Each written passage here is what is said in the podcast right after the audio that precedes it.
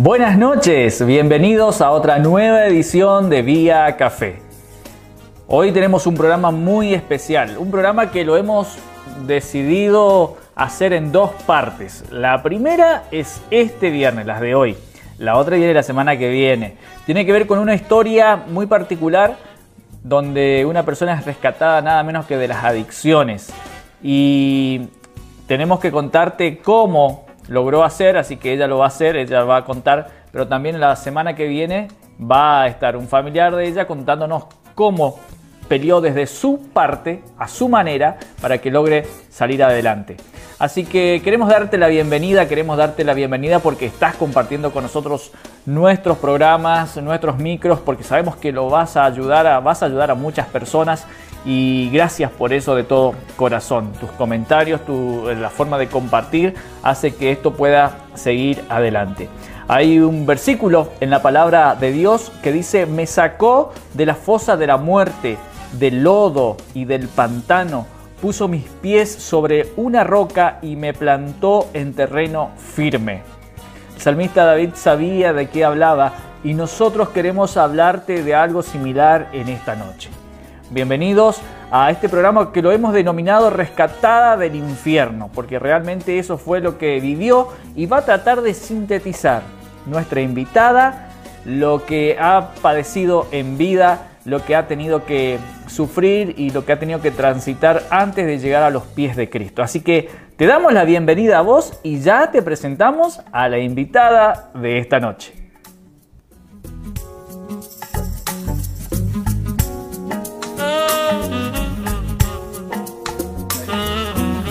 Bueno, buenas noches otra vez y hoy tenemos una invitada especial.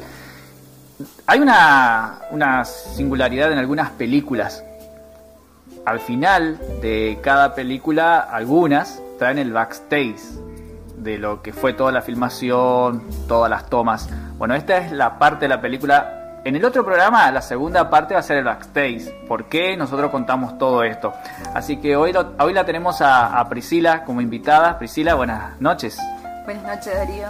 Es un placer tenerte con nosotros y poder de alguna manera compartir tu vida también y que vos, vos nos cuente todo lo que has vivido y de paso conocerte y, y también obviamente ver el amor de Dios en, en todo esto. ¿Tu situación con las drogas a qué edad comenzó? Yo empecé a consumir a los 13 años uh -huh. y empecé a consumir pastillas para dormir.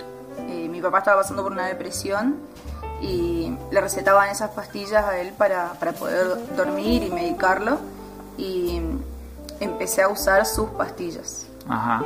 ¿Y qué te llevó a hacerlo? Yo sentía como...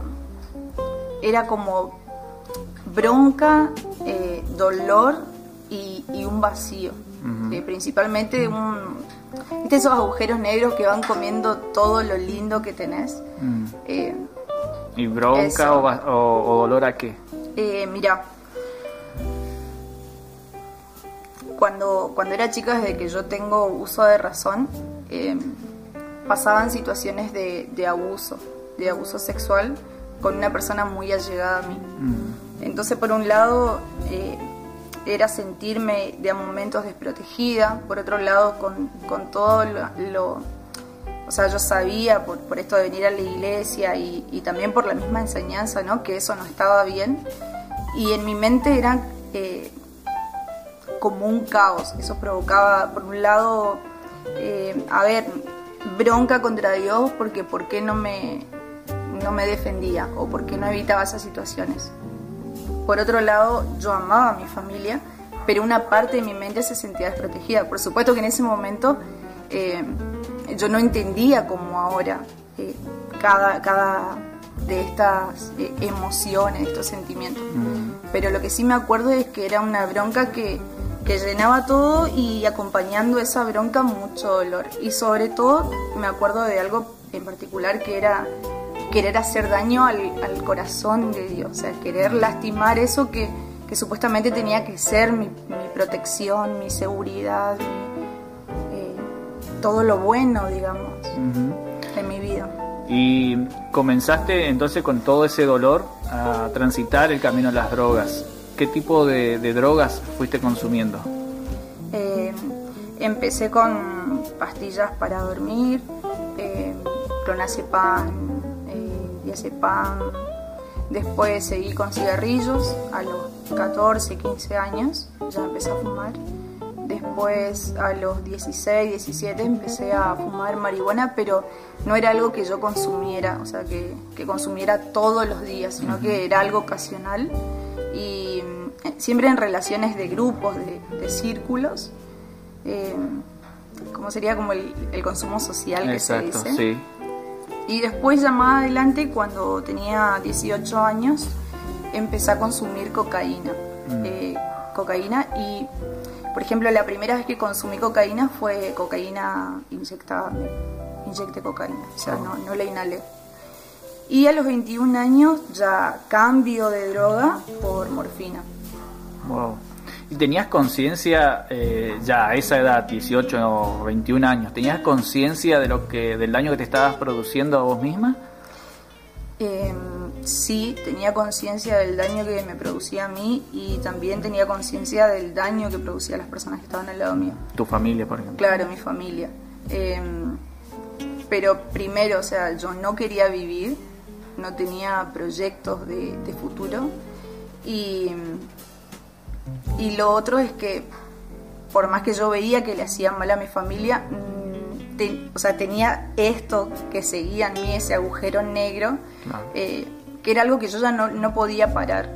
Y eso se daba en, en las drogas, o sea, en, en mi manera de vivir mal, o sea, en esos malos hábitos, y también se daba, por ejemplo, en la parte espiritual, Ah, que, que intentaba llenarla con, con cuanta cosa estuviera a mi alcance, a, a mano. Por ejemplo, que Y, por ejemplo, en la adolescencia eh, leí un par de libros de magia, eh, me interesaba ese tema, y después ya más de grande empecé a, a ser devota de San la Muerte. Ujú. Aún conociendo las cosas de Dios, porque vos habías nacido en un, un hogar cristiano y sabiendo todo, todo la situación espiritual que eso acarreaba o las consecuencias espirituales, Es que, es que eso, eso es lo que pasa. Yo no lo conocía a Dios. O sea, conocía a un Dios y tenía una imagen de Dios que, que a mí no me, mm, no me satisfacía. A ver, yo lo conocía a un Dios justo, eh, conocía a un Dios eh, que supuestamente tenía que protegerme, pero que en realidad no lo había hecho. Claro, Entonces, era como contra todo eso que, que- que yo había aprendido, eh, patearlo, digamos, descargar mi bronca contra eso. como- o sea, yo lo tenía como una mentira. Lo tenía como una mentira. Claro, o sea, el Dios que tendría que haber estado cuando vos lo necesitaste no, no, No estuvo. estuvo, estuvo. Y eso fue obviamente revelándote contra él y produciendo toda esa cantidad de, de- de- de actuación de parte tuya, de acciones de parte tuya eh, hacia las drogas, a- hacia lo, eh, la magia, todo lo que... Sí, bueno. como una cadena, Ajá. como una cadena. Y cuando, cuando llegaste a, a determinada edad en tu juventud, pasando los, los 20 años, eh, ¿qué sentimientos tenías hacia Dios? ¿Seguía el, el mismo, la misma idea de Él o había cambiado en algo? No, la verdad que no, seguía la misma idea. Yo me acuerdo, por ejemplo, la primera rehabilitación la tuve a los 21, eh, perdón, la primera sobredosis la tengo a los 21 años y eh, ya para ese entonces ya conocía San la Muerte y ya, por ejemplo, eh, tenía esta relación con él y, y no. En momentos de necesidad, por ejemplo, cuando mi mamá me iban a ver, mis papás me iban a ver y oraban por mí o, o en ese momento que tuve la sobredosis que, que me fui a mi casa porque era como algo, algo en mi cabeza que estaba en constante caos y en constante choque. Por un lado yo sabía que, que mi familia era eh, lo que me brindaba soporte y no me dejaba caer del todo, pero por otro lado yo hería constantemente a mi familia. De hecho, eh, los veía poco. em, cuando los veía me sentía mal porque veía cómo se ponían al ver mi estado. Em, Y, y, por ejemplo, en, en los rituales a, a San la Muerte, ¿qué pedías o, o- o qué hacías? Algo que, por ejemplo, por ahí nosotros lo desconocemos de- desde afuera. ¿O cómo era tu relación en ese sentido con él? Bueno, en, en, en realidad no eran rituales. Eh, a ver, como por ahí uno piensa, uy, fue a determinada hora y no sé, hizo un círculo, cosas por el estilo. Sino que, que yo oraba, o sea, yo pasaba tiempo con él, por ejemplo, eh, iba donde estaba yo tenía un santo personal y también estaba el santo que estaba en la casa de una persona conocida. Entonces, para yo llevar mi ofrenda no era con, con, el santo que estaba en mi casa, que era mío, sino con el de la persona. Ah, Me iba, le prendía un cigarrillo, esperaba hasta que el cigarrillo se consuma o hasta que el whisky se consuma. Eh, y hacía oraciones como nosotros hacemos a Dios, era un, hablar, o sea, una relación. Y, las veces que le pedí algo fue de que, de que mi vida no se demore en, terminar. Ah, vos querías morirte sí, sí. ¿Y tu sobredosis cómo fue? Esa la, primera sobredosis fue a los 21 años. Sí. ¿Cómo te, te recordás de ese momento? ¿Cómo fue? Em, fue inyectándome, inyectándome cocaína. Eh, yo estaba, no estaba acá en Villa Ángela, justo estaba en un viaje y ya había empezado a, inyectarme. Bueno, eh, en ese viaje em, empiezo a consumir, eh, a inyectarme, porque tampoco era que me inyectaba todos los días cocaína, sino que eran, no sé, capaz en dos semanas, una vez. Eh, después pasaba un tiempo y así. Y empecé, em, empecé a inyectarme en ese lugar, vinimos acá a Villa Ángela, llegamos y, y seguía inyectándome y lo que sentí en un momento es que mi corazón no podía, no podía parar de, galopar ah. eh, y empecé a vomitar, a vomitar, a vomitar, a vomitar y como no tenía la contención en el lugar donde estaba, eh, o sea, no me dieron bolilla, me fui a la casa de mi vieja, que yo me acuerdo que llegué y había un hombre, un hermano acá de la iglesia, no sé si acá en la iglesia, un hermano había, y por supuesto que inventé toda una excusa de que, de que no, que una comida me había hecho mal, que, que era por eso. Y de hecho terminé internada en mi casa eh, con los brazos moretoneados. Ahora es muy, muy loco eh, pensar en que eh, alguien ha, llegado hasta consumir morfina, ¿no? porque es una de las, de las drogas más duras que hay.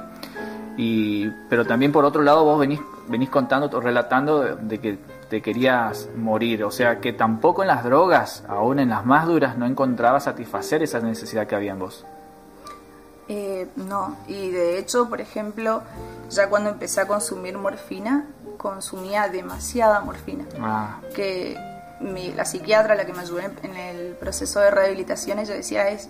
Eh, no, no, me creían que hubiera eh, consumido esa cantidad. Claro. ¿Y qué, qué encontrabas en, la casa de tus padres o, en, alguna oración que ellos hacían que, marcaba la diferencia? ¿Por qué siempre volver a las casas de, los padres antes que escapar de, ellos y, que no te vean mal y no ir a otro lugar, por ejemplo?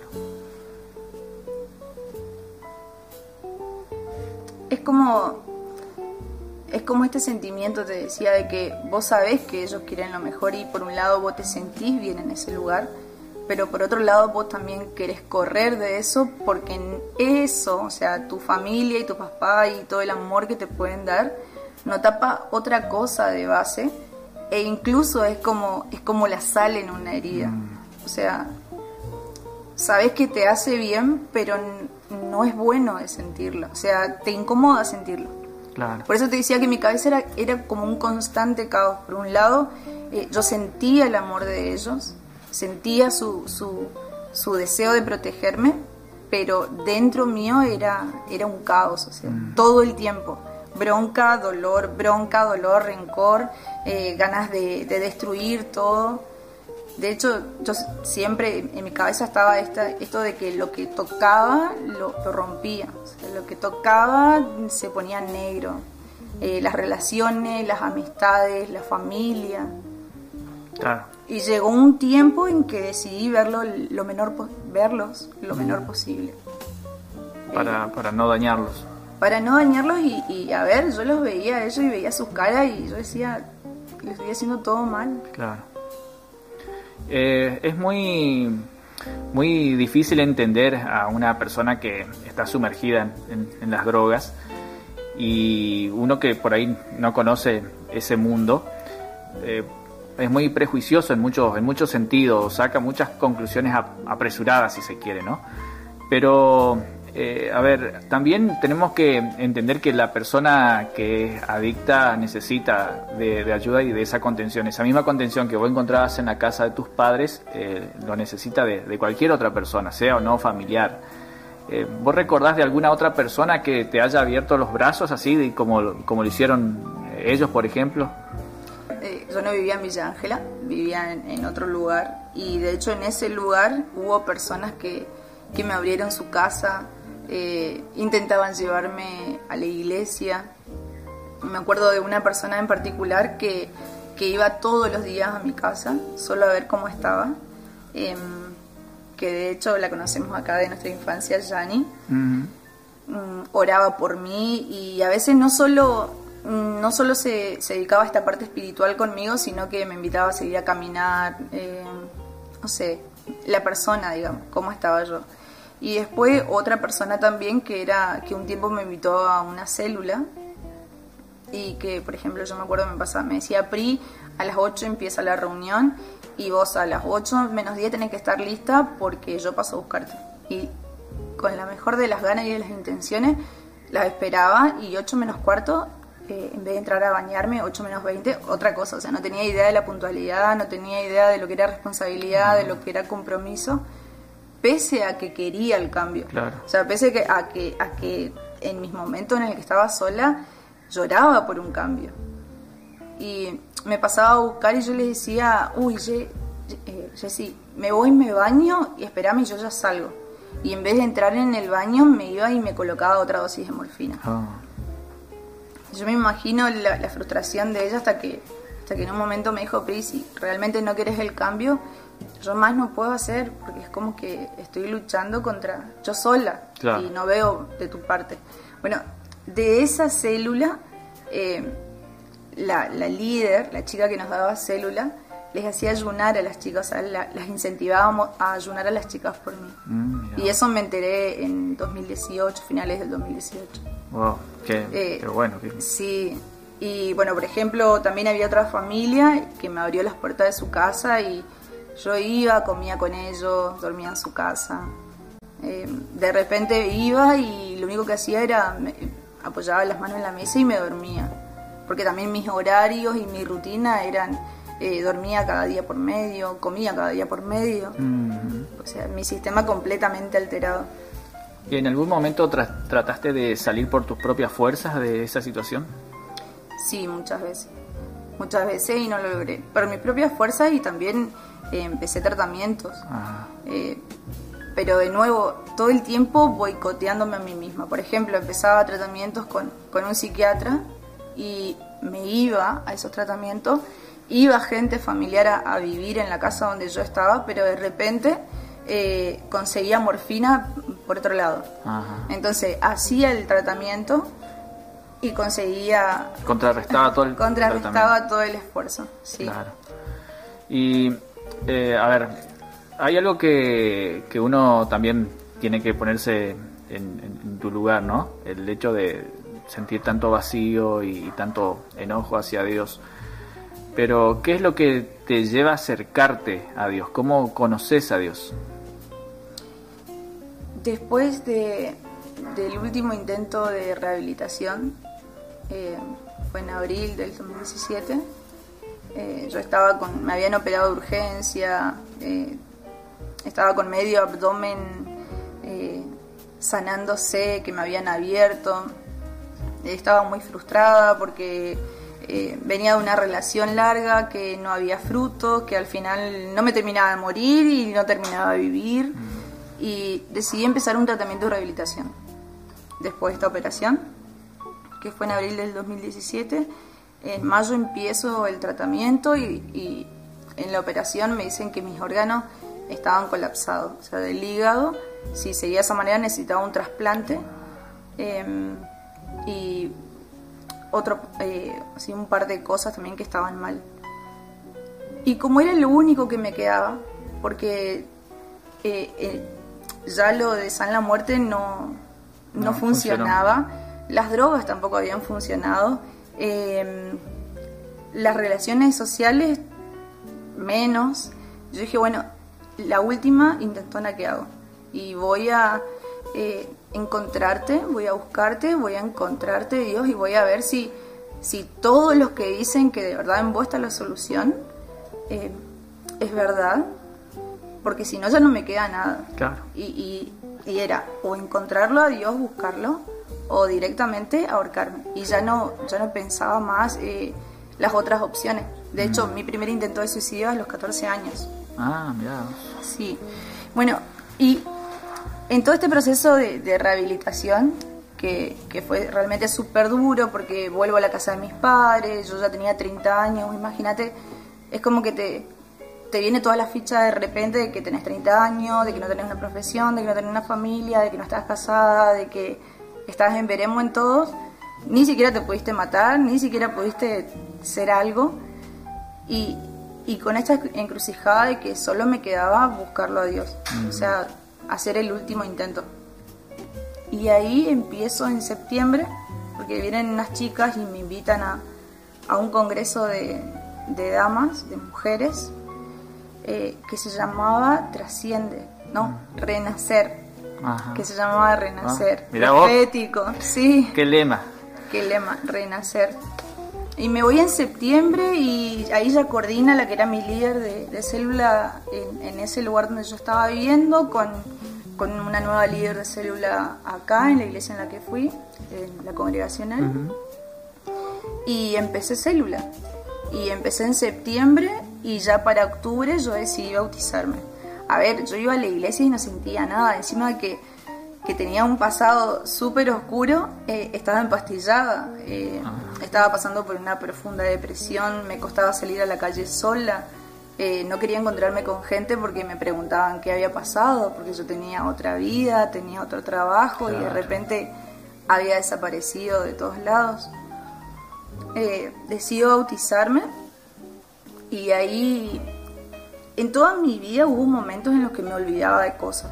O sea, por ejemplo, esto del, del abuso de la infancia, yo me olvidé en, en- en alguna parte de la adolescencia, me olvidé hasta los 21 años, Mm, que fue un tiempito antes de la primera sobredosis. Ajá. Que justamente me volví a acordar una noche en la que estaba consumiendo, en la que estaba inyectándome.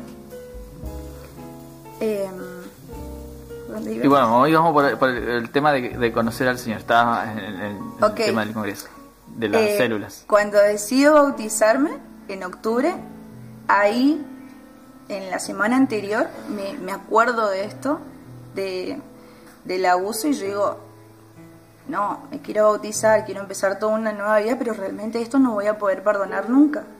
Eh, estaba, como te decía, estaba en una profunda depresión, eh, me levantaba de mi cama solo para ir a célula y volver. Eh, me tenían que llevar, las cosas que yo tenía que hacer, iba acompañada. Y en esa semana antes de bautizarme, porque yo seguía con mi cabeza de, de conocerlo a Dios para ver si de verdad era lo que me habían contado, porque Claro. ya no me quedaba ninguna otra cosa. En, en qué huir, digamos, a lo que huir. Em, esa semana fue una de las semanas más feas y decidí ahorcarme. Wow. Pero hay un buchón en mi vida que es el Espíritu Santo porque mi mamá siempre, obviamente siempre ora por mí y le mostró a mi mamá que, que yo tenía planes de ahorcarme. Entonces de nuevo guardándome, al final me pude bautizar, eso pasó en octubre, y, y seguí, seguí la iglesia, seguí célula, em, tuve mi primera Santa Cena, las veces que iba a la iglesia realmente no sentía mucho y, era un chiste porque yo veía que, que los hermanos se reemocionaban, que, que adoraban, que lloraban y me acuerdo un par de veces que terminó la reunión, me fui a mi casa y me puse jabón en los ojos y siempre hablándole a Dios y diciéndole así voy a llorar en tu presencia pero porque adentro de mí era un ladrillo así también un poco terca Eh, me acuerdo que mis papás ya para enero empezaban a irse al campo, porque si no yo todos los días tenía que ir al campo con ellos. O sea, Yo Ah. estaba en el, en el tratamiento de rehabilitación, ya empezaban a dejarme en mi casa sola durante el día y ellos se iban al campo y yo me sentaba una hora y media, dos horas, eh, o a veces la mañana entera. Era escuchar una prédica y cantar, y cantar, y cantar, y decirle, Señor, en algún momento yo te voy a conocer. Y vos vas a, te- no sé, si tengo que buscarte abajo una piedra, yo te voy a buscar. Pero hasta que yo no te encuentre, no voy a tomar otra decisión. O sea, no voy a tomar la decisión de quitarme la vida, porque necesito saber qué es encontrarte o qué es lo que las personas eh, saben de vos que yo, que yo no, no lo sé, que no lo experimenté nunca. Y en esa tenacidad de, buscarlo y encontrarlo, no hay un día en el que yo diga, bueno, fue en este momento que Dios eh, se apareció me habló o algo por el estilo.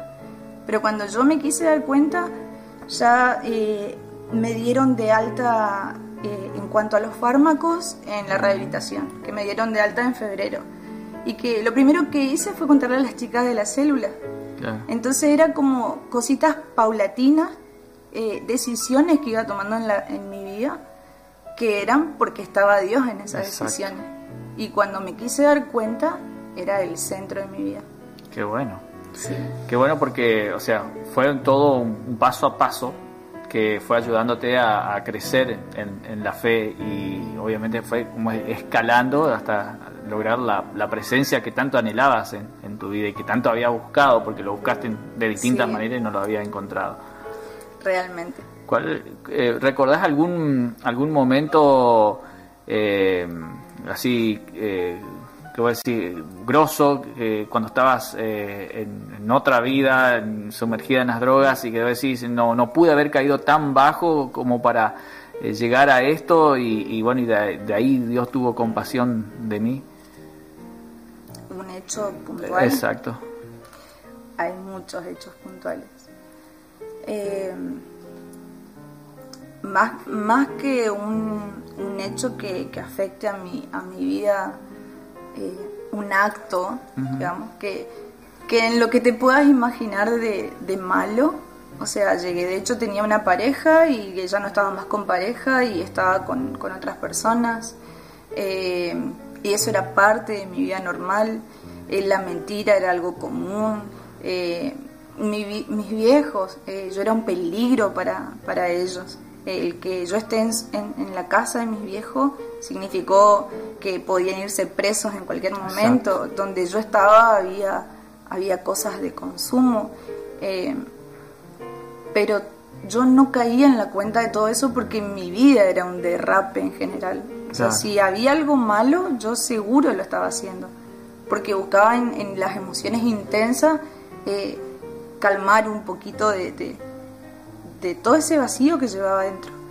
Pero lo que sí yo me acuerdo desde antes y que, que incluso eh, fue un proceso y hasta hace muy poco, eh, el dolor. Eh, yo me acuerdo de que yo los veía a ellos y yo me alegraba, pero el dolor estaba ahí. Eh, yo estaba sola y el dolor me, me quebraba por dentro. Eh, yo veía a alguien que amaba y yo realmente quería retribuirle su amor, pero no podía, o sea, no podía amar como las otras personas. Y entonces era como ese, como una herida abierta todo el tiempo. O sea, yo, yo creo que cuando miro mi pasado es eso lo que, lo que veo, como una herida que, que me causaba mucho dolor. Había cosas que, que las hacía sin querer hacerlas y todo el tiempo ese, ese sentimiento. ¿Y sentís que hubo cosas que tuviste que perder para lograr la libertad? Sí, muchas cosas. Ajá. De hecho, eh, perdí pareja. em, o sea, tuve que decidir, decir no, esto ya no. Que fue pareja, trabajo, em, eh, relaciones de, de compañerismo, de amistad, incluso en el lugar en el que yo estaba viviendo. Tuve que venir a vivirme con mis papás. Claro. Eh, fue una vida de cero. O sea, todo cambió. Realmente todo. Bueno, ¿y cómo es Priscila hoy? Eh, a, a qué se dedica? ¿Qué hace? Eh, ¿Cómo es un día en tu vida, por ejemplo? Un día en mi vida. Bueno, Priscila hoy eh, es hiperkinética. Estudio, estoy cursando dos carreras. Eh, trabajo. Mm, también estoy en algunas organizaciones como voluntaria. Y, y mi día motiva el querer, el, el, el capacitarme hoy para poder ayudar a la mayor cantidad de personas mañana y no solo ayudar socialmente, sino para que al conocerme a mí también conozcan un poco de Jesús. O sea, también vean ese de, querer vivir para, para marcar una diferencia. De, que sí se puede revertir y no, no se puede en las fuerzas de uno, siempre en, en, la capacidad de Jesús. Sostenido en Dios. Sostenido en Dios. Bueno, Prisi, la verdad que ha sido un placer tenerte con nosotros, disfrutar de, este tiempo, de, tu historia y también ver las cosas que Dios fue capaz de, hacer eh, con vos. Pero antes de cerrar, nosotros tenemos un espejo que no es el espejo mágico, pero te lo voy a dar. Esto hacemos con algunos de los invitados, así que tómalo. Y quiero que le hables a, la Priscila de niña, a esa que esa Priscila inocente que no, no conocía lo que eran las drogas, que tenía una idea de Dios, porque posiblemente también estés hablando a muchas Priscila que nos estén mirando y a raíz de tus palabras, lo que te salga del corazón, puedas ayudarlas. Así que bueno, te dejo para que le hables y le digas lo que, lo que sientas.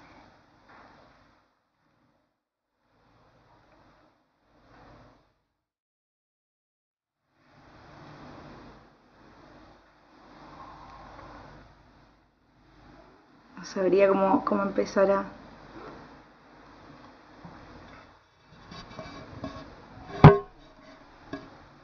Si, si tuvimos que llegar por todo este, este caminar, por todo este trayecto, para ser hoy lo que, lo que soy y conocerlo a Dios de la manera que lo conocí, lo volvería a caminar todas las veces que haga falta. Y entiendo que a veces es necesario que, que pasen cosas porque esas cosas nos ayudan a derrumbar imágenes falsas. Pero, pero hay, un, hay, hay un versículo que, que, es que todas las cosas ayudan a los que aman a Dios. Y, y no solo, por ejemplo, hablando de mí, sino de mi mamá, porque, de mi familia, porque ellos también fueron parte de ese proceso. Y entiendo que, incluso las cosas malas son revertidas para gloria de Él y para mostrarlo a Él. Entonces no, no tengo no tengo la solución a todas las cosas y hay cosas que, que no están buenas que pasen y que no me gustaría que nadie pase. Pero sí sé que, que Dios puede revertir todo y que si dejó que pase algo o si algo malo pasa, que lo, que, que lo puedas volcar todo a Él. O sea, que, no importa lo, el pasado, ni incluso el presente, que, que, se lo, que lo vuelque en Dios. Y que, que si hay gana y si hay fuerza de algo, que sea en encontrarlo a Él. En encontrarlo a Él porque Él es, es maestro en restauración. Y encontrándolo a Él encontramos nuestro corazón. De hecho, este, este febrero... Eh, me había ido a, una iglesia, a un seminario, y en uno de los momentos eh, para mí fue una visión y era me veía sentada en una mesa de chiquita mis pies no alcanzando el piso con mi pelo largo como era cuando era chiquitita y, y, Dios mirándome y podía sentir el corazón de él viéndome así en esa edad en la que en la que yo me sentía sucia en la que me sentía que hacía cosas que no estaban bien viéndome con amor. Y creo que fue eh, como uno de los cierres de esta etapa de sanidad que incluso hasta este año la estoy teniendo, el verme con el corazón del Padre. O sea, diría que, diría que busquen el corazón de un Padre, del Padre, de nuestro Padre. Porque buscando el corazón de, de papá y encontrándolo, no hay vacío que no pueda ser llenado y no hay cosa mala que no pueda ser revertida. Y encima hecha nueva, hecha nueva. Yo no me reconozco en la Priscila de antes. O sea, lo cuento y para mí es otra persona. Bueno, los que te conocíamos antes y los que te conocemos ahora todavía no podemos reconocerte. La verdad que Dios ha restaurado tu, tu vida espiritual, pero también eh, tu fisonomía, tu rostro, tu salud, todo lo, lo ha hecho nuevo. Así que nosotros nuevamente te agradecemos por estar acá. Gracias, gracias a vos. Y la semana que viene va a estar tu mamá, así que ella nos va a contar la otra parte. La semana que viene vamos a escuchar la, la historia de la mamá de Priscila, porque hoy les dije, hay un backstage de todo esto, y ella nos va a contar su situación en, en, en momento de oración y de clamor por la vida de su hija. Así que nos vemos el viernes que viene, que tengas un lindo fin de semana y que disfrutes de las amistades, de los amigos, de la familia y que realmente puedas poner todas tus necesidades y tus cargas en Dios. Nos vemos.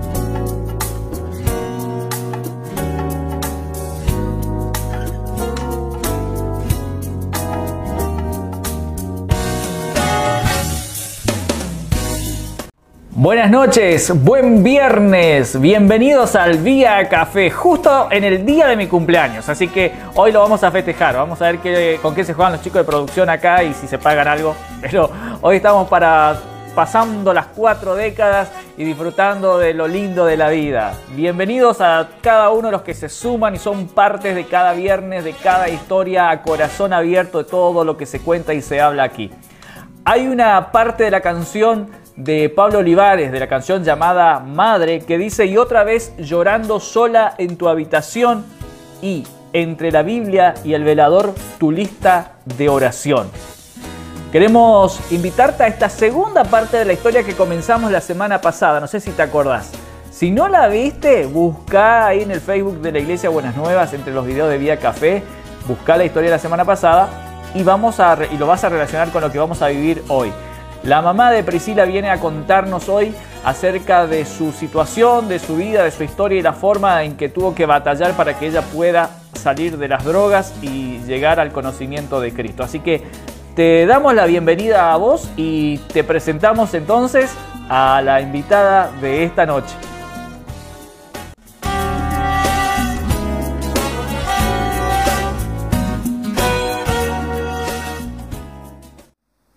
Hola Zuli, bienvenida a Vía Café. Buenas noches Darío. Y la verdad que conocí pocas mujeres de tanta oración y tantas batallas como vos, pero contame un poquito cómo es la, la vida de una madre que a pesar de confiarle todo a Dios, por ahí tiene ese sentimiento de que el diablo le arrebata lo más preciado. Por ejemplo, en el caso de, de tus hijas. El, el, viernes pasado escuchamos la historia de, de Priscila y es una, una historia dura, pero bueno, eh, también ella habló mucho de, de, la familia, habló mucho de los padres, habló mucho de tu situación, de la parte fundamental que, que fuiste para ella para que se pueda restaurar. ¿Cómo, cómo es confiarle a Dios y, y también sentir por, por, el otro lado algo que, que no lo tenés en, entre las manos? Y bueno, eso se va aprendiendo este, a medida que estás en la batalla. Uh -huh. eh, dependes del Señor no, no, no queda otro. Ah. Entonces, ¿sabe qué? Es orar al Señor, pedirle su misericordia. Y bueno, y hay muchas cosas que, que yo, yo, me enteré eh, en este tiempo que está Priscila con nosotros, de todas las cosas que quizás Dios no permitió que yo ya la sepa anterior. Veía muchas cosas, sí, uh -huh. Pero no todo lo que ella cuenta y que yo estuve Claro. escuchando también, ¿no es cierto? Y bueno, y pedirle al Señor, y pedirle al Señor, y pelear con Satanás, porque muchas veces escuché la voz del mismo diablo decirme, deja que muera, y se termina todo. Mm, Entonces yo ahí sí, decía, ¿sabe qué Satanás? Si ella va a morir, pero el día que cuando el Señor quiera, iba a morir salva sirviendo al Señor. Y bueno, y así era día a día wow. pelear con el, con, con el enemigo. Y, y bueno, ¿Cómo hasta que... tenías, tenías un, un tiempo de- exclusivo de oración, un día exclusivo de oración? eh, ¿Ayunabas? ¿Cómo era tu, tu vida cuando pe- pedías específicamente por Y mira, oración. Sabés que cuando me venía eh, para, para, mm, eh, para orar, así parecía un- de- un- una cosa muy fuerte, yo dejaba todo. Viste que nosotros trabajamos en el campo. A veces yo allá en el gallinero, barriendo, limpiando, tiraba todo. Me venía adentro, viste, y a orar. A orar, a orar y a orar. Y en las noches, había noches que, que dormía una o dos horas. Ah, mira. Sí, era orar y orar. Pero ¿sabe qué? Em, eh, aprendí muchas cosas en ese tiempo de, de- de- batalla. Me acerqué tanto al Señor que yo podía conversar con Él y Él sentir la voz de Él y decirme por mi nombre su lema, tal cosa, tal cosa bueno. Tener visiones, no sueño, ver cosas que el Señor me mostraba. Varias visiones tuve. Estando de rodilla, el Señor me mostraba cosas.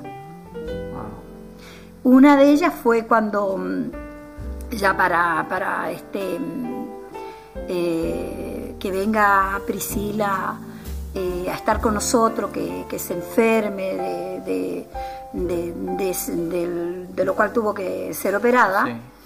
Eh, yo estuve orando y, y por ahí veo, a ella la veo muy distraída, como mirando hacia arriba, y, y veo mm, alrededor de ellas unos, así unos, mm, unas aves negras, unos cuervos negros que saltaban como seis dando vuelta de ella, ¿viste? Y, y- y pasó. Entonces le digo, Señor, ¿qué es esto? Sé que no es nada bueno porque son cuervos. eh, ¿Qué es, Señor? Y yo le pedía, Señor, dame, dame la interpretación de esto. Porque siempre le pedía al Señor cosas cuando Él me mostraba es su interpretación. Y el Señor, yo siempre le dije, Señor, no te pido ya. Bueno, cuando tú quieras, bueno. Y así, cuántas veces me, me nombró por mi nombre su lema y ahí empezó a hablarme el Señor. Fue a su vez que estaba en una, en una lucha, en una guerra, pero siempre estuve acompañada de Él. ¿No Eso es lo que me sola? fortalecía, Darío. Claro, obvio. Eso es lo que me fortalecía. Entonces, ¿sabes? Yo sabía que Él estaba al lado mío, me hablaba, me mostraba cosas, me enseñaba su palabra, me, me explicaba cosas de la Biblia. A la vez que yo oraba por Priscila, el Señor entonces este, con esa comunión que tenía con Él, de estar ahí, yo prendida a Él, entonces este, Él tenía acceso a mí, ¿no es cierto? Porque yo estaba ahí con Él. Claro. Y bueno, crecí mucho en mi vida espiritual. De, de- hasta los 40 años fue, mirá, yo, yo a veces miré mi vida atrás. Yo de 8 años me entregué al Señor. Sentí la necesidad de entregarme al Señor, siendo de una familia muy católica, pero no de esos católicos que éramos, que son santuleros, ¿viste? Que son a los santos. No, no porque mami le tenía miedo a los santos, ¿viste? Teníamos sí santos en casa, pero teníamos un baúl viejo y allá abajo los metía mami, ¿viste? Y no nos dejaba verlos porque le tenía miedo. Y, y a nosotros también nos infundió, infundó ese miedo a los santos, así que nadie tocaba eso, ¿viste? Pero tampoco no le hacíamos oraciones. Y mami nos enseñó a orar. ah. a Dios, ¿sí? Aún estando en el catolicismo. Aún estando en el catolicismo, nosotros orábamos al Señor Darío. Entonces, pero, ¿cómo es? Estábamos igual que Cornelio. Claro. ¿Eh? Que, como dice la Biblia, no, no teníamos el, el, encuentro con Él. Exacto. Y yo de ocho años, cuando mami se convierte en Santa Fe, ella era muy tenía siempre respeto al Señor y amaba al Señor, nos enseñó a amarle, a Dios, a Jesús, al Espíritu Santo, pero los evangélicos no. ¿Viste? Estaba errada la pobre, no, no tenía salud. Cuando ella va a, Santa Fe, te voy a contar un poquitito, ¿viste? para, bueno, para que a alguien también le sirva, cierto? Cuando va ella a Santa Fe, que le tienen que operar eh, eh, la vesícula, eh, allí, después de un proceso muy, muy feo que mami pasó, que pasamos por la muerte de un hermanito, de un, está Natalia, mi hermana, eh, Carlitos y yo. A este, a este chico, Carlito, eh, le da muerte un caballo, arrastrándolo. Y bueno, y mami tenía toda su, su esperanza en él porque papi era muy borracho, no tenía responsabilidad en los trabajos, en, las cosas que él hacía, negocio, nada, ¿viste? Entonces, de nueve años, mami cargaba, hacía cargar la volanta eh, con algodón. Y en ese tiempo el remo estaba en el campo, en las golondrinas, y nosotros estábamos a cuatro kilómetros de, de, ahí del almacén, el acopio de algodón que tenía don, don René Morán. Y, él llevaba una criatura de nueve años, que yo ahora me pongo a pensar, viendo mis hijas cuando tenían nueve años, mis nietas, y, darle un carro, una volanta con algodón, con, dos caballos, chiquito manejando. Mm. Yo, yo no lo haría. Yo no lo haría. Y bueno, muere este chico y mami se enfermó psicológicamente, porque ella lo vio cuando el caballo este, lo arrastraba. Ah. fue a través de un accidente. ¿Eh? Sí, fue un accidente, sí.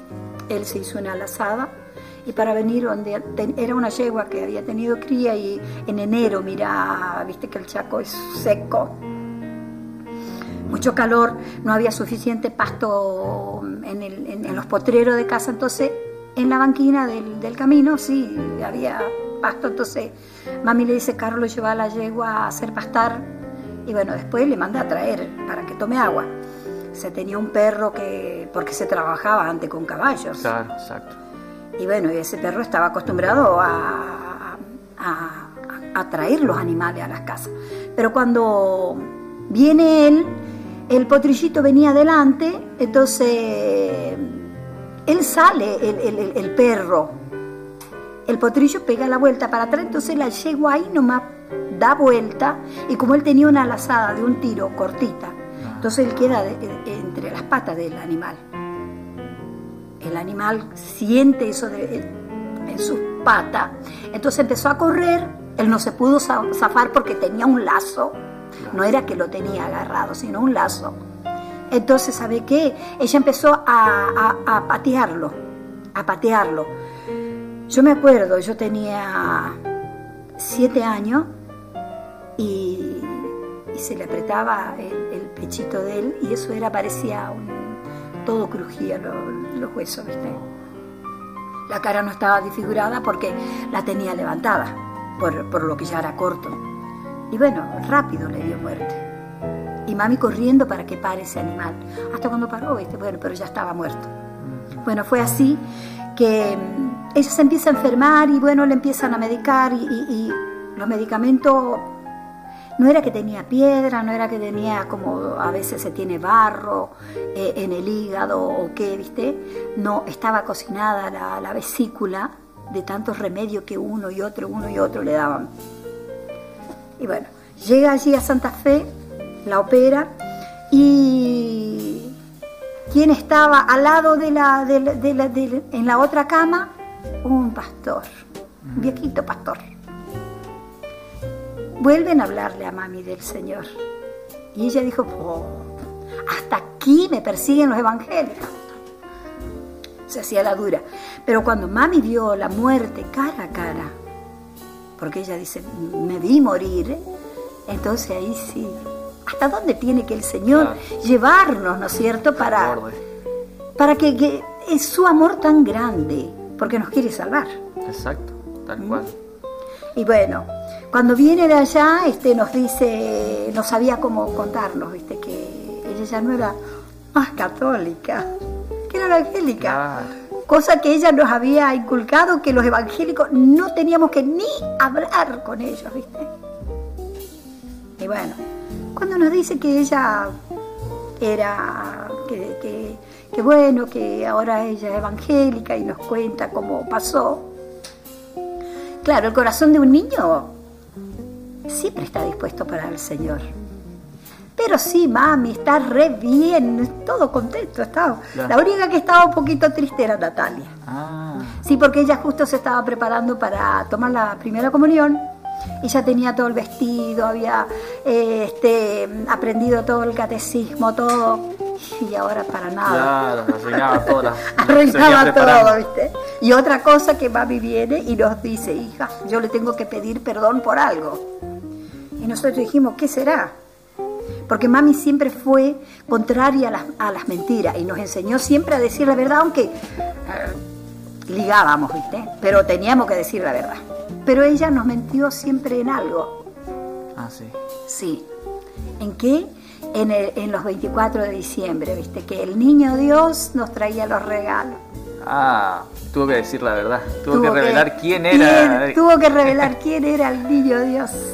Y bueno, y entonces sí, también ahí nos que ahí sabés que claro, como criatura y fucha y ahora los regalos.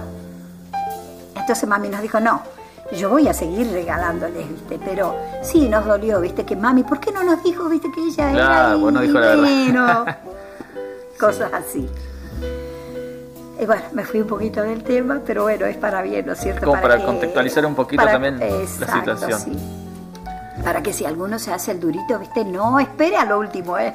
Claro, es lo, no, no, no, no. Es lo que no queremos justamente. Exacto, exacto, no queremos. Dios eh, cumple sus propósitos, eh, sea con nosotros de una u otra manera. el otro día hablábamos con uno de los invitados y decíamos, ojalá que siempre entendamos que es por las buenas. Muchas veces eh, dejamos que Dios nos lleve hasta lo último y a veces no venimos en las mejores condiciones físicas al camino del Señor, ¿no es cierto? Así, que bueno, ojalá que bueno, si alguien nos, ve pueda aceptar este, este desafío de, seguir a Cristo en, Exacto, las mejores condiciones. Y bueno, como yo te contaba, eh, yo vi mi, mi, vida de 8 años hasta los 40 años.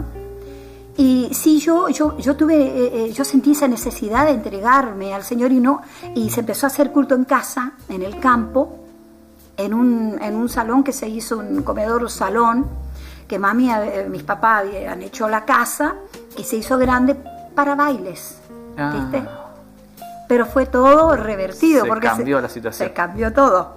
Se fue, eso fue para hacer culto. Sí, puedo contarte una revelación de Natalia. Sí. Bueno, todavía siendo católicos, ¿viste? Eh, Natalia tiene un sueño que ya después muerto Carlito, que él entra a casa y, ve a mami llorando en el, arriba del cajón. Entonces le dice, eh, mami, no llores. ¿Por qué lloras? Yo estoy vivo, yo estoy bien, le dice. Mm. Y le dice, ¿ves este personaje que, entra acá? Y ahí ve Natalia que entra una persona vestida de blanco hasta abajo y le dice, ese es Dios. Y él va a entrar en esta casa y no va a salir más. Ah. Y da vuelta, así casi estaría el cajón. Entonces viene de esta puerta por una sala, da, y allá teníamos una mesa media casi como aquella grande. Y este personaje va y se sienta, abre un libro y empieza a anotar. Y bueno, cuando se empezó a hacer culto, empezó el Señor a anotar los nombres de las personas, que se entregaron. Ahí anotó también mi nombre. Qué bueno. De la que iba a bailar en ese salón. Ahora eh, convertido en un templo. Convertido en un templo. Pero claro, uno eh, va creciendo Y, y bueno, parece que eh, no, no, no, no sé cómo te podría decir, no, no, no lo conoce allí a fondo al Señor. No es que yo no lo quería al Señor, no amaba al Señor, sí, sí, y trataba de no, de no hacer cosas que, que, que,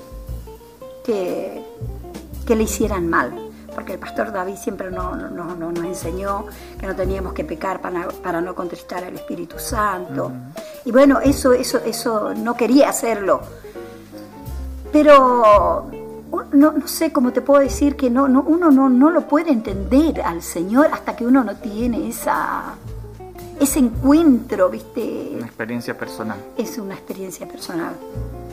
Entonces, yo quizás más o menos de 17 años a 40, a los 40, yo vi mi vida, ¿sabes que Todo como una, mm, como, ¿cómo te puedo decir? Eh,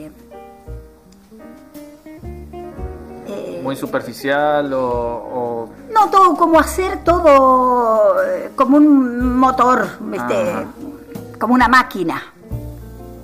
Venir a la iglesia, nos faltábamos culto, martes, miércoles, domingo a la mañana, domingo a la noche, las semanas de, oración. no faltábamos si llovía, así. Y estaba el pastor David y nosotros también estábamos,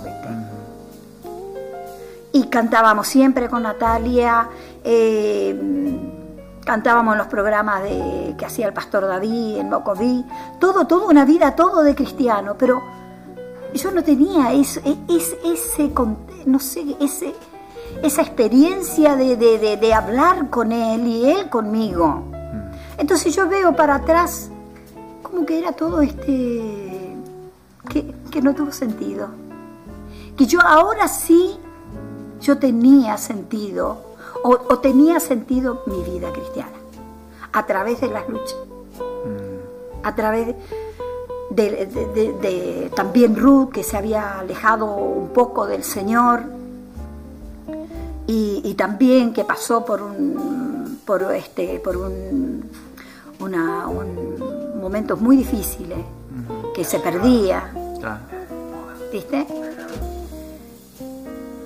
y bueno también orar y, y, orar y orar. Ru estuvo tomada por un mal espíritu que tenía que luchar yo sola con, con ella porque hubo su trabajo viste claro. Y bueno teníamos experiencia de luchar ya en la iglesia, ¿no es cierto? Así que bueno, eso no... no, El tema, una cosa es eh, cuando uno tiene para luchar en, la iglesia, viene a las reuniones, tiene, a lo mejor es una persona extraña que lo traen, se manifiesta algún demonio. Lo otro es cuando uno tiene la situación en la casa y muchas veces eh, está sola, como en, en tu caso. Ahí cambia la situación. Y para colmo en ese tiempo que Rude estaba mal, que tenía ausentismo, se perdía, una vez se nos perdió, eh, nos habla un, chico conocido y dice, era a las 3 de la mañana, y nos llama por el teléfono y, bueno, yo atiendo, me levanto rápido y me dice, Zulema Ru anda acá en el centro y parece que no está bien porque no me conoce. No, si tiene que estar acá. No, me voy a ver en la pieza, no estaba. Entonces fuimos a buscarla, ¿viste? Ah. No, le conocía a Hugo. Había momentos que no me conocía a mí tampoco, no conocía a su hija. Decía que era mi hija. ¿viste? Y bueno, luchando, luchando, Darío. Solamente prendida del Señor. ¿Qué otras cosas? ¿Qué, noticia fue eh, la que más te conmocionó? Bueno, Priscila nos contó algo la semana pasada de, su, vida, ¿no? Eh, pero de, todas las noticias que recibiste en, tu familia, ¿qué es lo que más, más te conmocionó y te marcó? Bueno, una cosa sabe qué, Darío. Cosas marcadas, marcadas no tengo. Porque sabe qué, nunca eh, creí, me creí que no nos podía pasar. Porque cuando uno se cree, entonces sí, viste. Es como que se te viene el castillo que lo hace en la, en la, arena y se viene abajo. Exacto. Nunca me creí eso que no nos podría pasar. Nunca entró en mi corazón, en mi mente eso. Y bueno, que, sí, que, como le pasa a veía a hermanos que luchaban, ¿no es cierto? Y bueno, quizás nosotros también, ¿viste? Y cuando me pasó o nos pasó, no, no, no, no, no me fue es raro, mm. ¿viste? O por qué a mí. No, no en ningún momento. Y sí, tenía yo es, eso sí de pedirle al Señor. Sabía que yo yendo a los pies de Él había una solución. Y también, como dijo Priscila, que todas las cosas ayudan para bien. Eso era también. Y muchos versículos de, la palabra del Señor venían a mí y eso me alentaba, ¿viste? Claro. Tuvo eh, la, posibilidad o, la, experiencia de verla a Priscila en, situaciones eh, calamitosas, pues, llamémoslas así, ¿no? Sí. Eh, ¿Qué se le cruzó por la mente? ¿Qué, pasó por su corazón en ese momento? Eh, cuando a lo mejor la tuvo que ir a buscar de algún lugar o cuando vino a su casa. ¿Qué sentimientos vinieron a, a Vos sabés que Darío siempre tuve paz. Ah. Siempre tuve paz. No sé de dónde, pero siempre tuve paz. Porque siempre dentro de mí había una esperanza que yo no clamaba y, que nada iba a acontecer ¿viste? Sin, sin permiso de él. Inclusive con, la muerte de Daniela. También tuvimos que pasar por eso. Pero el Señor ya también me había dado una visión, orando. ¿Puedo contar sí, tiempo? Sí, obviamente sí, lo puede contar. Veo detrás de, viste que siempre detrás de, las casas se ponen plantas de, cítrico, tenés una huerta, viste. Y veo cinco árboles de cítrico. Pero uno estaba, era más grande. ¿Viste cuando los niños te, te dibujan un nuevo arbolito y te ponen todo frutita?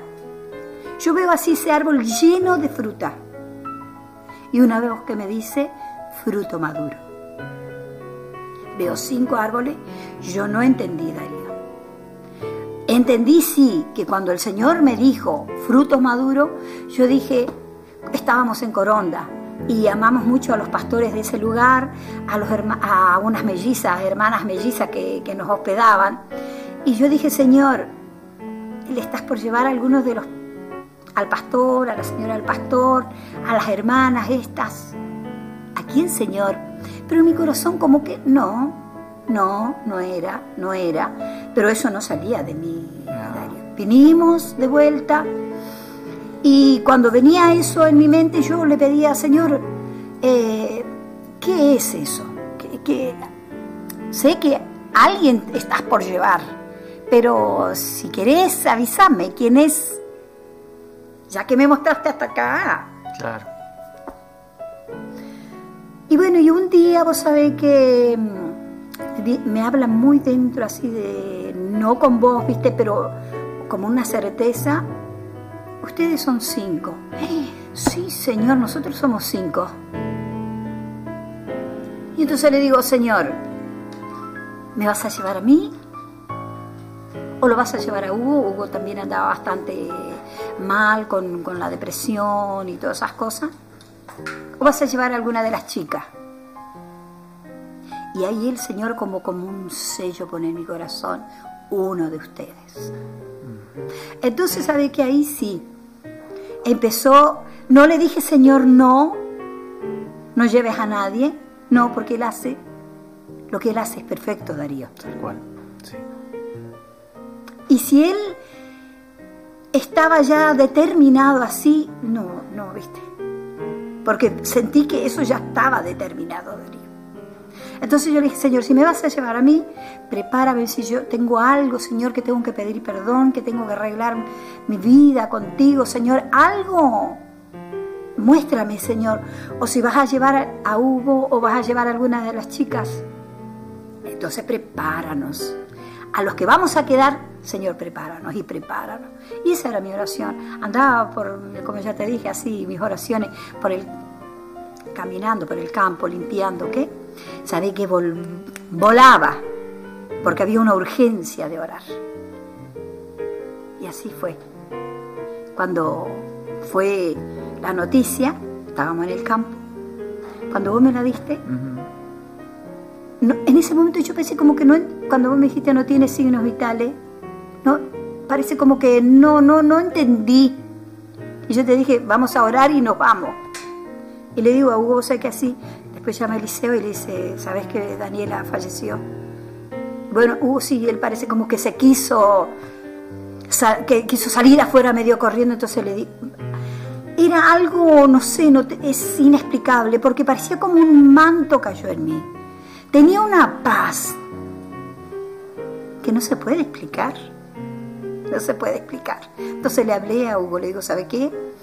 Tranquilo, ya lo que está, está. Vamos. Y bueno, y así entonces en todas las circunstancias, las cosas que pasaban, siempre tuve una paz. Venía algo sobre mí que, que tenía paz. Tenía paz podía estar viendo como quien decir algo horrible, pero venía, no sé, una cosa, una, una investidura. Yo no te puedo decir hasta ahora, o es mío, mi carácter, que me puedo manejar, pero yo creo más que es el Señor. Que Él, este, siempre tuve paz. Aun cuando fuimos a buscarla a ella que estaba mal, siempre paz siempre paz. Eh, los doctores nos dijeron también en otras oportunidades, cuando la llevamos a rehabilitación, que, eh, que tenía que yo estar ahí cuando ella se estaba inyectando, porque tenía que, no le podían quitar de un momento a otro la morfina, sino tenía que ser paulatino, porque podía este, agarrar un paro del corazón. Claro. Y yo tenía que estar ahí y, yo conversaba con otras madres que estaban en el mismo proceso y no podían ver a sus hijos este, inyectándose. Y yo sí, ah. yo sí, pero parece como que se estaba limpiando la nariz. Sí, todavía que a veces no podía eh, encontrarse, entonces hay que llamar a una enfermera. Pero siempre con paz siempre con paz. Cuando a veces le venían eh, calambres, porque cuando va, están en continencia o, mermando, agarran muchos calambres del estómago, querer vomitar, lloraba y el Señor obraba este Darío. Quedaba quietita, se dormía. Qué bueno. Sí. Y así, después cuando ya, eso es una vez, después ya volvió otra vez, pero siempre, ¿no? Eh, yo siempre decía a ella, mira hija, ¿sabe que No importa, no importa. Si volviste, no importa. Eh, vamos a luchar, vamos a luchar. Mientras que los papis viven, vamos a luchar. Y yo sabía que con el Señor al lado mío, ¿viste? Pero no había nada difícil y nada imposible. Tal cual. Y no hay nada imposible, Darío. Y actualmente, eh, ¿tomás como ganada la batalla ¿Crees que ya ganaste la batalla? Porque, bueno, Priscila está restaurada, eh, Ruti también, tiene su familia, tiene, tenés hermosas nietas, eh, pero, no sé, eh, ¿bajaste la guardia en algún aspecto o, seguís eh, No, sigo orando. Que el Señor les guarde. Sigo orando. Y ahora todavía más porque tengo nietas. Claro. Se, se aumentó. Otro día alguien eh, charlando con alguien, ¿no? Decía, cuando uno deja de, dormir eh, por los hijos? ¿En qué momento de la vida? Riéndome y me dice, nunca, Porque, bueno, a mí me toca un bebé ahora, pero después es un problema chico, pero después crecen y los problemas son cada vez más grandes. Entonces, eh, bueno, yo quiero agradecerte, quiero felicitarte por tu perseverancia, y porque bueno también sos un, un, modelo para muchas personas para que bueno no bajen los brazos para que sigan orando. Y justamente por eso te invitamos para que a través de tu testimonio de tu vida puedas alentar a otras madres que están orando por, por sus hijos por sus nietos para que lo sigan haciendo por su eh, cónyuge no que a lo mejor está lejos del Señor y bueno que tengan esa persistencia para que el Señor pueda responderle también, así como lo hizo con vos. Así es, Darío. Bueno, Zuli, muchas gracias. Bueno. Terminamos otro viernes más de, de historias en Vía Café. Quiero agradecerte por estar ahí en contacto y bueno, también por compartir cada uno de nuestros programas. Nos vemos el viernes que viene nuevamente para compartir nuevas historias, para abrir el corazón y charlar a través de la página de Facebook de Iglesia de las Buenas Nuevas. Que tengas un hermoso fin de semana.